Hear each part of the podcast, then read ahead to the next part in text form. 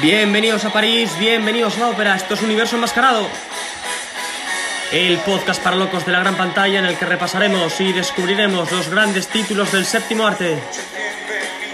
Os habla el fantasma de la ópera. Toma asiento, nos has encontrado. Los que lleváis más tiempo siguiéndome sabéis que fui un niño hechizado por la gran pantalla. Es precisamente ese mismo embrujo el que me impulsa a explorar las infinitas galaxias que ofrece el cine. Como diría José Luis Garci, los profesionales del séptimo arte son fabricantes de vidas de repuesto. Sin embargo, tened presente que el viaje solo acaba de empezar y la travesía en la que nos embarcamos es de lo más gratificante, ya que nos permite estar un poco más cerca del paraíso. La filmografía de Jacques Becker también nos acerca a parajes únicos e irrepetibles, no solo en el maravilloso polar francés, ahí está el ejemplo de París, bajos fondos o No toquéis la pasta, sino también en otros géneros. La película de hoy es tan cruda como conmovedora, una sucesión de imágenes que tocan lo más hondo del corazón y deja un pozo perpetuo en la memoria. La exploración de la vida de Amadeo Modigliani, con sus luces, pero sobre todo con sus sombras. Los amantes de Montparnasse. Bienvenidos a Universo Enmascarado.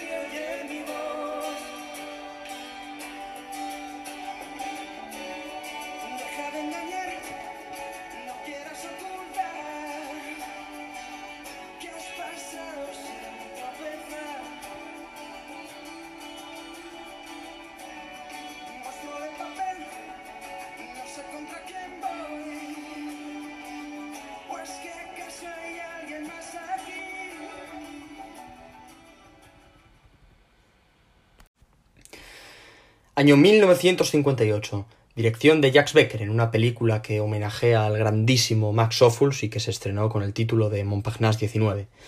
El alemán contrajo una enfermedad, concretamente la fiebre reumática, mientras rodaba unos interiores de la película y terminó falleciendo. Gloria eterna para él, uno de los cineastas más elegantes de la historia, en cuya filmografía atesora títulos como Almas desnudas, Atrapados y, por supuesto, Carta de una desconocida. Becker cogió el testigo y brindó al público una auténtica obra maestra, formidable en su estilo y forma, así como en la fotografía, gentileza de Christian Matras, quien participó en un gran número de películas, entre las cuales se encuentra La Vía Láctea de Luis Buñuel. La forma que tiene el francés de retratar esa travesía, ese viaje tormentoso de los protagonistas, ese amor al que se oponen los padres de ella, que está interpretada por la maravillosa Anouk Aimée, eh, esa oposición por no pertenecer él al mismo extracto social, es uno de los elementos que se ponen de relieve en la película, las capas sociales, la burguesía, el proletariado, ese barrio bohemio de París que, si bien pobre, resulta tremendamente cautivador. Ese lugar en el que los sueños rara vez se cumplen y la prueba irrefutable de ello es la cantidad de artistas que conviven allí y que aspiran a triunfar. A mí me recuerda mucho a Montmartre cuando estuve, por ese encanto especial y esa vida que tiene. Es como un pueblo en medio de París, muy bonito. Sin embargo, la cinta no, aparte de estar rodada muchos años antes de que yo estuviese en Montmartre, evidentemente, eh, no solamente retrata la vida, los últimos días de Amadeo Modigliani, eh, soberbio Gerard Philippe, que, que, interpreta el papel mm, magníficamente, no solamente son los últimos días de su vida, sino el final de una época, el París de la Bohemia, ese periodo, esa etapa en la que el arte aún tenía algo que decir, estaba vivo, tenía identidad, era vida en sí mismo y no estaba reducido a un puñado de billetes, a un producto con el que lucrarse. Un artículo de marketing que exhibir en los museos para que unos pocos, los de arriba, por supuesto, esos tiburones de las finanzas, se llenen los bolsillos y naden en la abundancia, mientras sus autores se mueren de hambre entre cuatro paredes cochambrosas, acompañados de una botella de whisky. El compañero perpetuo de nuestro protagonista. La película no tuvo ningún éxito, por si no estabais al tanto. Podría decirse que es una cinta maldita, y, parece que estoy hablando de London After Midnight, no, pero en ese, en ese caso la película de Browning se quemó, esta no se quemó, sino que fue un fracaso comercial en taquilla, eh, eh, no tuvo éxito y refleja ese, si queréis, malditismo de Modigliani que no empieza a cotizar hasta después de muerto, pero al igual que muchas otras obras, eh, el tiempo creo que le ha devuelto el esplendor y el prestigio que merece. Otro ejemplo podría ser La Noche del Cazador, el único largometraje de Charles Lawton que después del batacazo en taquilla decidió no volver a dirigir un rodaje, o Vértigo, que en su día fue un fracaso comercial. Jacques Becker tampoco fue muy afortunado, murió prematuramente con 53 años, falleció en 1960, lo cual impidió que hiciera películas paralelamente al Nouvelle Vague. En el episodio anterior traje a colación que el parisino era uno de los predecesores de la nueva ola y alguien muy admirado por los lectores y críticos de la revista Cahiers du Cinéma, a pesar de no formar parte del movimiento, por esto que digo. Y creo que Los amantes de Montparnasse es una película que, a pesar de no gozar del reconocimiento de otras, es una joya, no solo por ser innovadora para la época y, estar filmada sin grandes alardes, eh, sino por las interpretaciones, esa eh, interpretación febril de Gerard Philippe, que está maravilloso, como digo, con, con esa belleza refinada, eh, caracterizado de, de, vamos, genial, eh, de hecho, el apodo de Modigliani era el bello Modi, aunque también le gustaba que lo llamaran el príncipe de la bohemia. Eh, se trata de un personaje muy singular, podría decirse que el, el, último romántico de ese malditismo del mundo del arte. Tras su muerte, toda su obra se revaloriza y alcanza unas cifras astronómicas, un valor incalculable. Pero no solamente es una película biográfica, sino, reitero, del París de la época, el París bohemio, con esas calles tan características, angostas, estrechas, con pocos automóviles y coches de caballos. Tal vez si vemos fotos no reconozcamos ni París, sino un barrio multirracial, en eso Becker pone mucho cuidado, haciendo hincapié en todas las razas, un barrio multirracial en el que conviven multitud de artistas y hay un choque de culturas muy interesante. Y luego está también la extraña costumbre de Modigliani de tirar cosas al Sena. Los que hayáis visto la película sabréis a qué me refiero, de tirar cosas al Sena, obras, dinero y, pertenencias cuando algo no le gustaba. Mm, y, además, con ese, ese carácter, digamos, desclasado de los, de los artistas, que son incluso menos que el proletariado. De hecho, los obreros compran sus obras y lo miran con cierta superioridad, por, como por encima del hombro.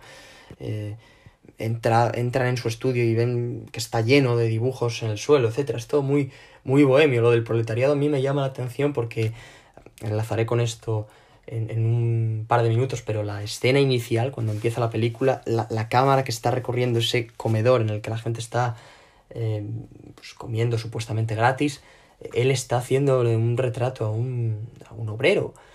Y, y le dice, ¿cuánto le debo? Y, él, muy digno, dice, no, no, no, no me debe nada, no sé qué. Y, y, le responde, no, no, no, quiero, quiero pagarle tal. Entonces lo miran así como, como un poco con, con esa superioridad. Eh, una película llena de dolor, llena de dolor, de angustia y de autodestrucción. Mm, una película realmente oscura, muy sombría, eh, un mundo en el que en el año 1918 estaba el pan racionado. Así que imaginaos, comprar un cuadro era un lujo que podía permitirse muy poca gente.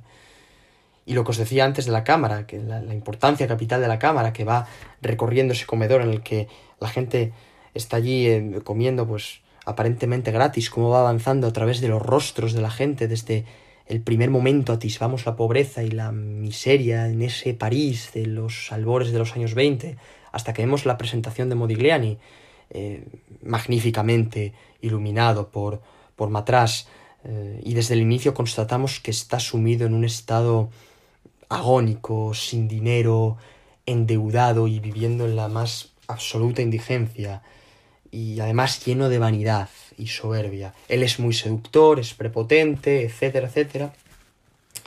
Y eh, bueno, es un personaje, como digo, eh, muy, muy peculiar, muy singular, con muchas sombras, pero, pero bendito sea porque fue un artista en los pies a la cabeza. Y detrás de Gerard Philippe, si recordáis, está ese personaje, ese mm, individuo que podría decirse que es el cáncer del artista.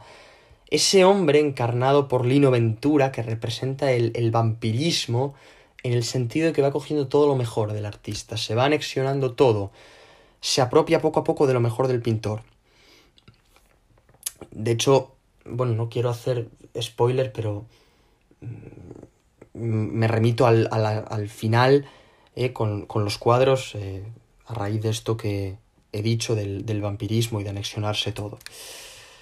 Eh, por eso, es que no, tampoco quiero destriparos aquí nada, pero si la veis mm, y, tenéis la paciencia de escucharme, me es- me- os acordaréis de esto que, que os digo de, de la escena final. Luego hay otro factor que a mí me, me llama la atención.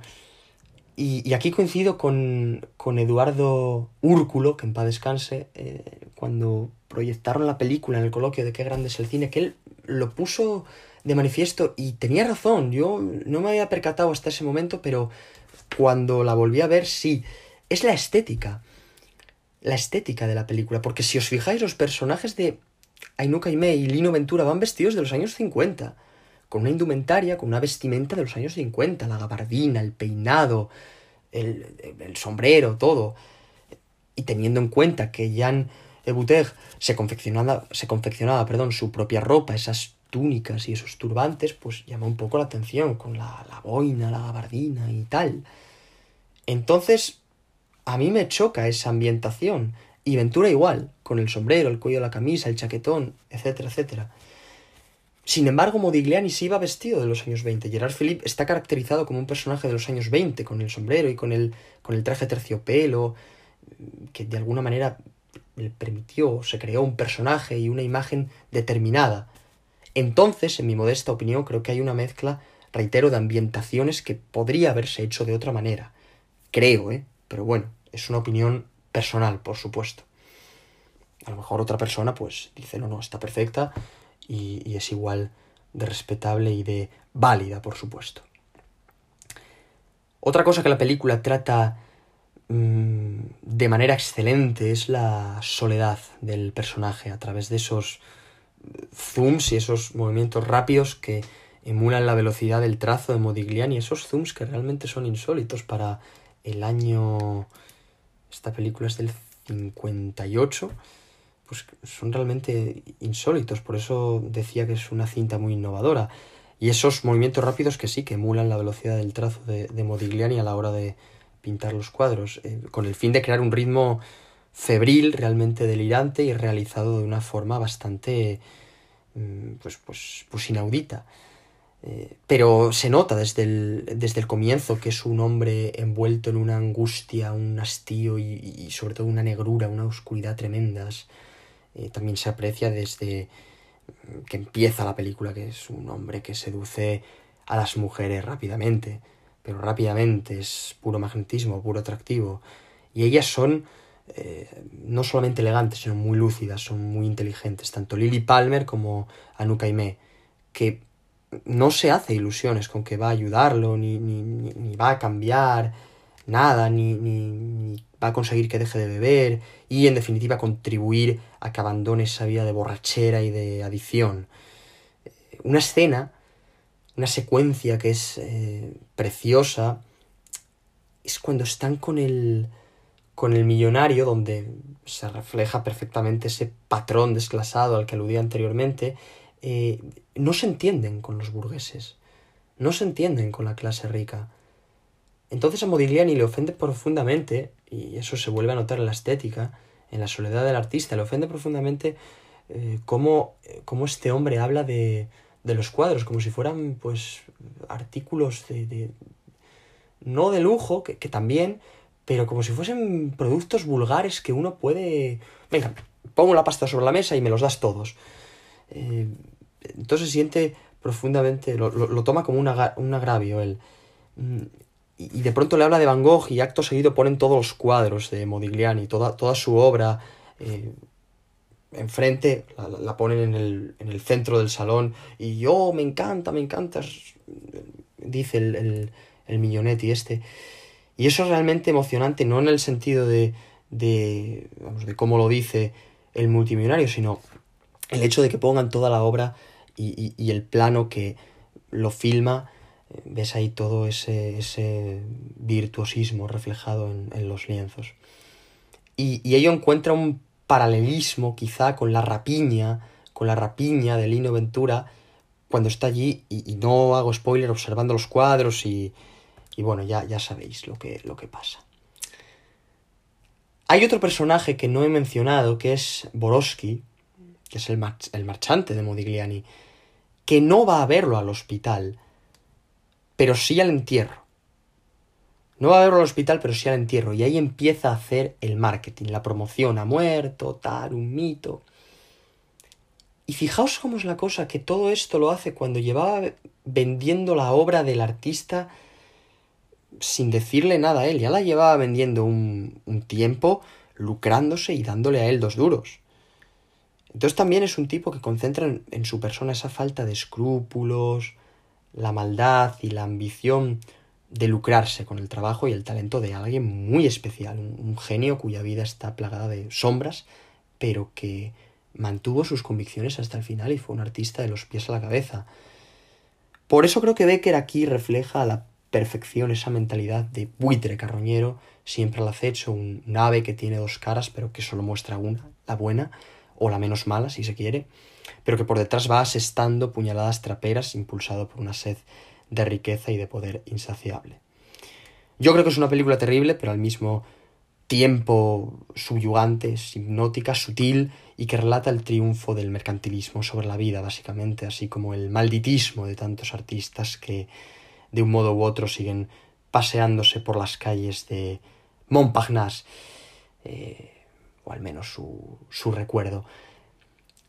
Reitero, es una película difícil de ver, pero creo que es uno de los grandes títulos de la filmografía de Jacques Becker y si la encontráis por alguna plataforma, bueno, o en, o en formato físico, por supuesto, eh, que yo tengo muchos lectores, muchos seguidores y sigo a muchas personas que son unos coleccionistas estratosféricos, pues si la tenéis en Blu-ray, en DVD, en VHS, si, si, la, si tenéis alguna copia, pues vedla o volved a verla, porque porque Becker era un cineasta portentoso, era muy bueno.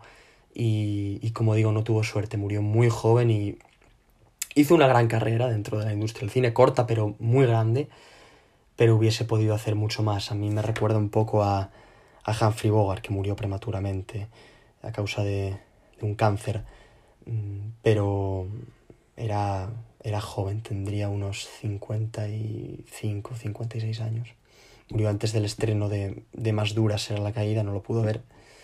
Fue su última película y, y, fijaos hasta dónde podría haber llegado tanto él como, como Becker. Pero bueno, son genios que...